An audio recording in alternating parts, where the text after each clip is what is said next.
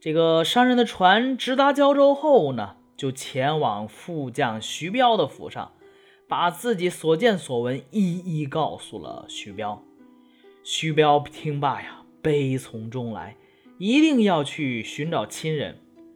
父亲徐某担心海上风浪太大，山中妖魔太多，过于险恶，不宜冒此大险，所以极力的劝阻他。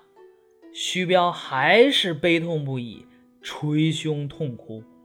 徐某啊，见实在是劝不住，于是呢，徐彪把这件事儿报告给胶州的大帅，然后啊，带着两个亲兵乘船出海。谁知啊，逆风阻挡了船的正常行驶。这时候正刮北风嘛，所以啊，失去航向的船在海上。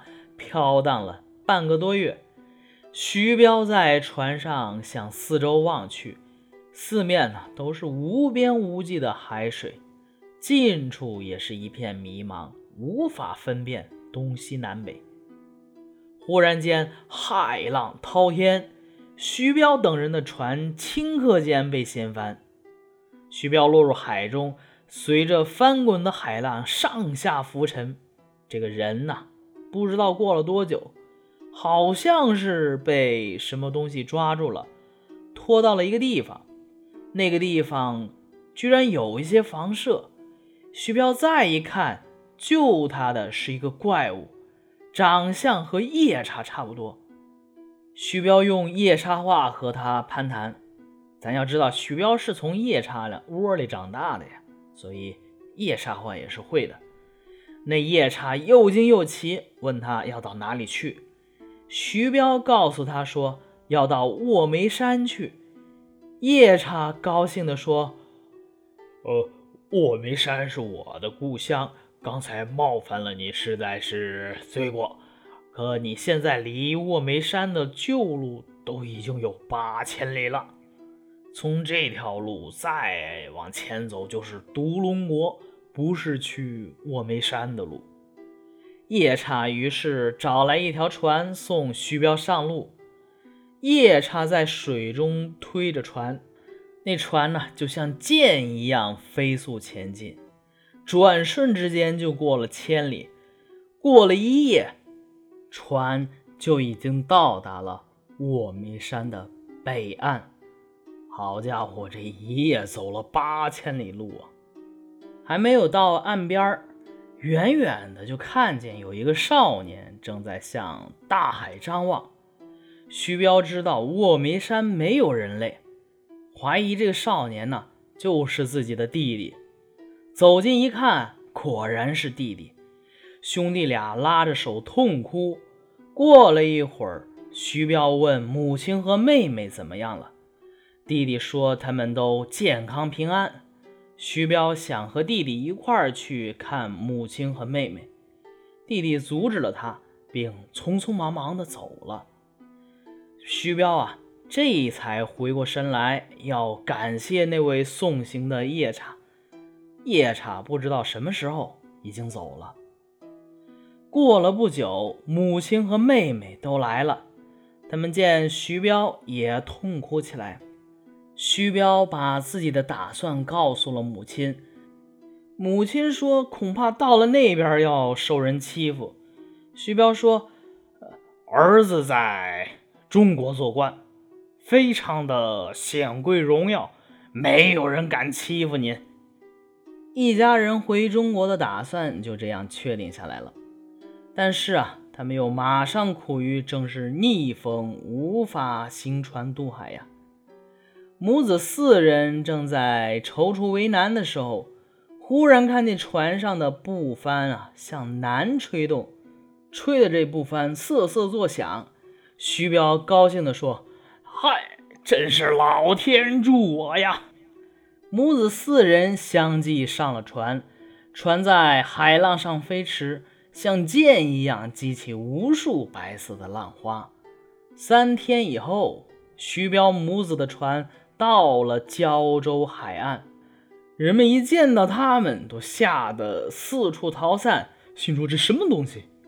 于是呢，徐彪脱下自己的衣裤，分别给母亲和弟弟妹妹穿上。到了家里，母夜叉见到徐某，大声怒骂：“那意思哈，你你这个厨子居然跑了！你知道我这些年过的什么日子吗？啊，对吧？恨他呀！不商量，抬腿就走。”徐某连连向他谢罪。徐府的家人们上前拜见主母，没有一个不吓得浑身战栗啊！这什么玩意儿？徐彪劝母亲学说中国话，穿绫罗绸缎，习惯吃中国的饭菜，大家心中都特别高兴。母夜叉和女儿平时都穿男装，跟满族服装的样式啊。差不多几个月以后，母夜叉就能听懂一些中国话了。弟弟妹妹的皮肤也渐渐白皙了。弟弟叫徐豹，妹妹呢叫叶儿，他们的力气呢都特别大。徐彪啊，常常因为自己不知书达理而感到羞耻，于是呢就让弟弟去读书。徐豹在兄妹三人中啊是最聪慧的，不论经史还是什么其他的文章，反正过目不忘。徐豹呢却不愿意做读书人，徐彪就让他学拉强弩、驾烈马，练就一身武功，考中了五科进士，还娶了阿游击的女儿为妻。呃，这个阿游击呀，就是仅次于参将的一种武官。徐叶儿呢，因为是这个母亲是夜叉嘛，所以啊，没有人愿意娶她。正赶上徐彪标下的元守备丧妻，徐彪啊，就强迫人家娶了徐叶儿。徐叶儿呢，能拉开几百担重的弓。而且啊，在百余步之外就可以射中飞鸟，居然能够箭无虚发。袁守备每次出征，常常带着妻子徐叶儿。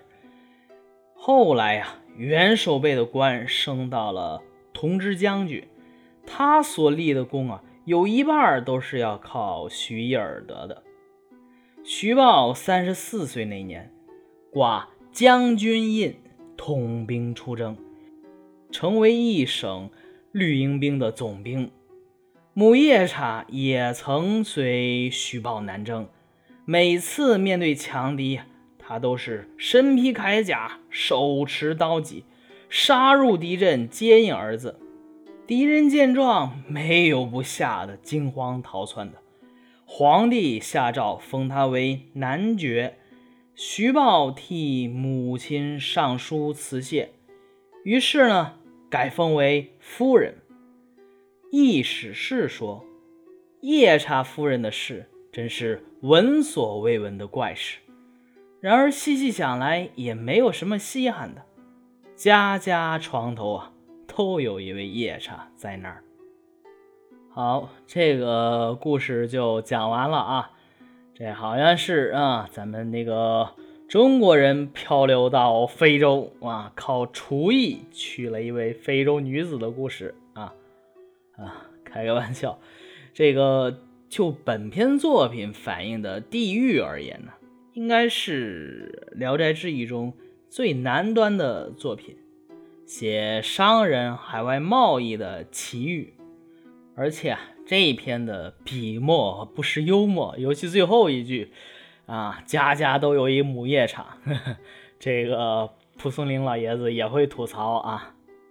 这个就作品中的夜叉形象而言，许多研究者根据这个“母女皆男儿装，泪满志”，讨论了作者的民族思想。然而，从更广泛的角度思考啊。本片其实应该是当时的中国人，那时候还没有被船坚利炮给轰开国门嘛，是当时的中国人对于非中国人的想象乃至漫画化。反映了呀明清时代闭关自守的老百姓简陋的世界知识。什么知识？仍然是以中华文明自居，国人是做华严，衣锦宴良肉，而海外呀，非中国人长相则如夜叉，说话如鸟兽鸣，茹毛饮血，还在吃生肉呢。有趣的是啊，国人在向夜叉国介绍咱们中国文化时啊，他怎么讲的呢？他从什么东西是官作为切入点，称出则于马，入则高堂，上一呼而下百诺，见者侧目视，侧足立，此名为官。虽然不乏蒲松龄的调侃呐。